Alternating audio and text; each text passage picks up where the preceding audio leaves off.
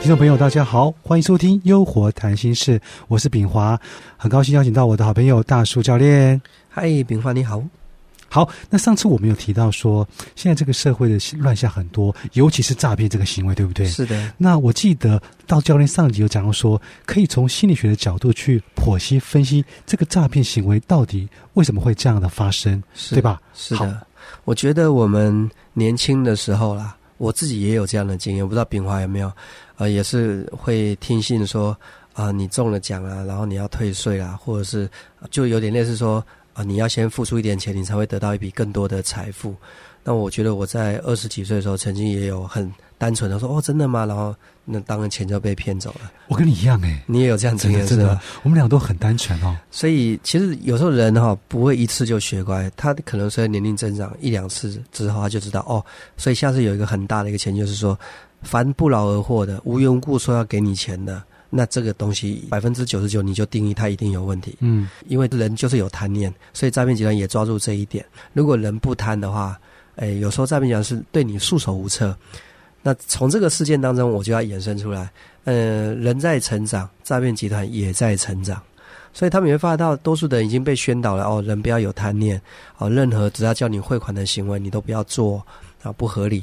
所以，当人们越来越有概念的时候，诈骗集团生意就不好啦。所以他们就要升级进化，就骗不到我们的钱了，对不对？那升级进化，他们就要从人的情感这个角度去做切入。那么，我就讲一个，我刚好有两个例子，一个在台湾，一个在大陆。本身我不是当事人，但这两个事情都跟我这个人有关。哦，那第一个例子大概是呃十几年前，然后。我大姐被诈骗集团啊骗了台币五万块，其实说多不多，说少也不少。那我就觉得很纳闷，我大姐这么聪明的一个大姐，很正常理智，说实在，她还算是蛮精打细算的一个大姐，怎么会被诈骗集团骗五万？然后她就跟我描述那个过程。她说接到一个男人打电话，就说：“你是不是那个大树的姐姐？”她说：“我是啊。”你弟弟呃跟人家这个签那个当保人，嗯，在台湾你知道吗？保人就是担保人嘛。你弟弟去跟人家签名当保人，现在人家当事人跑掉了，所以你弟弟就要出来负责任。那因为我其实我的个性一向是比较善良哈、天真的那一种，乐于助人。就我大姐就不疑有他，她说：“对我弟就是会做这种事的人。”就类似这样，他就直接就进入他的那个圈套了。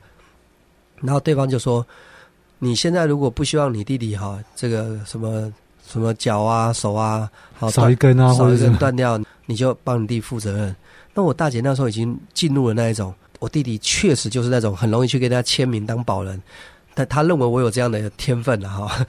结果我大姐就慌了啊，然后他说：“好好好，你不要伤害我弟弟，你要多少钱？”那当然他是大开口，可能要了很多啊，比如说三十万，类似就。大概一个金额，我大姐说没有那么多啊，他说没有，那你至少也二十万，他说也没那么多啊，那就讨价还价了，就说那你现在到底有多少？我大姐说大概户头里可能有五万块，他说那你就先转五万。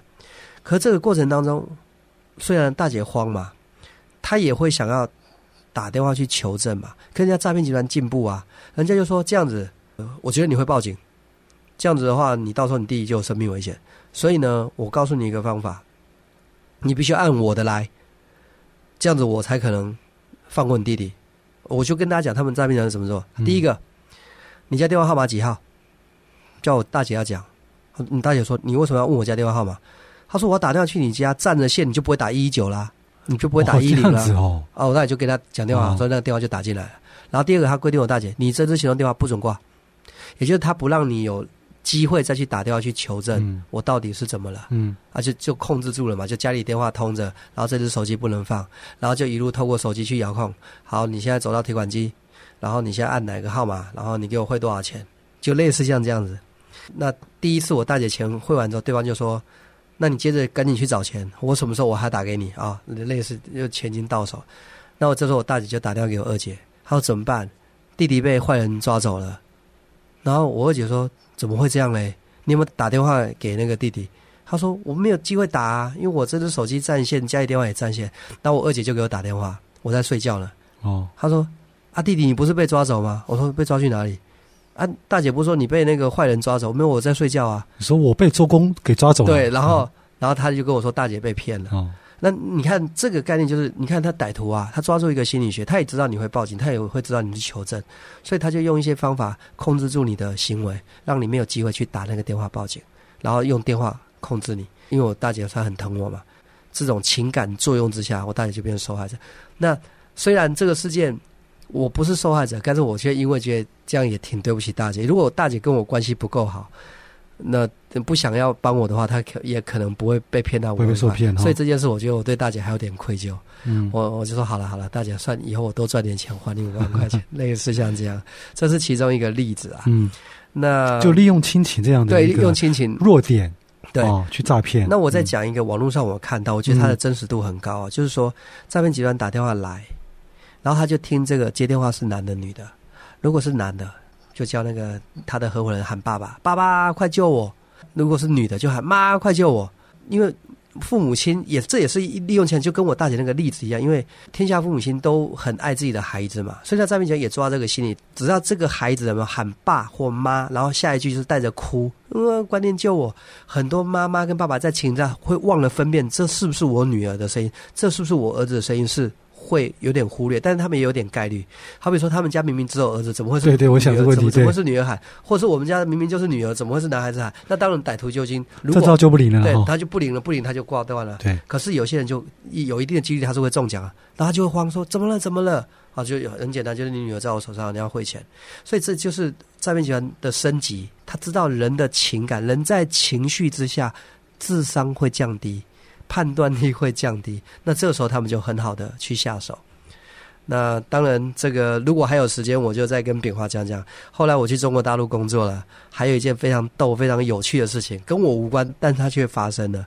那我看了一下时间哈，我估计我要用两分钟把它讲完有困难。对，这么精彩的故事，我们留到下一集来说哈所以，。我们上次给听众卖个关子，如果你想知道到底呃我们在中国大陆发生哪件有趣的事情，那你肯定就要当当然要锁定我们希望之间的啊，听有我有台经济之的下一集嘛，对不对？所以刚刚道教练讲到两个例子，其实就是利用呃亲情关系，对不对亲？情去那这样子，我换一个不好的形容词，就是说这些诈骗人是不是也懂得心理学这样的一个理论基础啊？哎，这说实在的，真的是有时候啊，我经常在开一句玩笑话啦。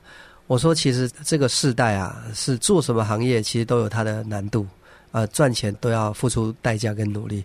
诈骗集团他们在这方面下的功夫不少。对啊，但是我觉得这样子很非常不好，就是说，呃，我们其实亲情关系是一个最好的关系，就是最亲密的关系，最善良、最天真、纯真呃纯洁的对关系。他利用这关系去做这样事情，这那真的是非常不好的，对不对？就我们还是回到上一集讲的，就是说人在做天在看。没错，这个在中国传统的观念下，这个因果报应，我我个人是非常相信的。是不是有一句话叫做什么？呃，善有善报，有恶报报。哎，不是不报，时候未到？时候未到。所以我觉得我们这些老祖先几千年流传下来的话是非常有智慧的。所以我们还是要奉行什么？诸恶莫作，然后呢，这个莫因善小而不为。呃，也也不要因为那个错很小就无所谓。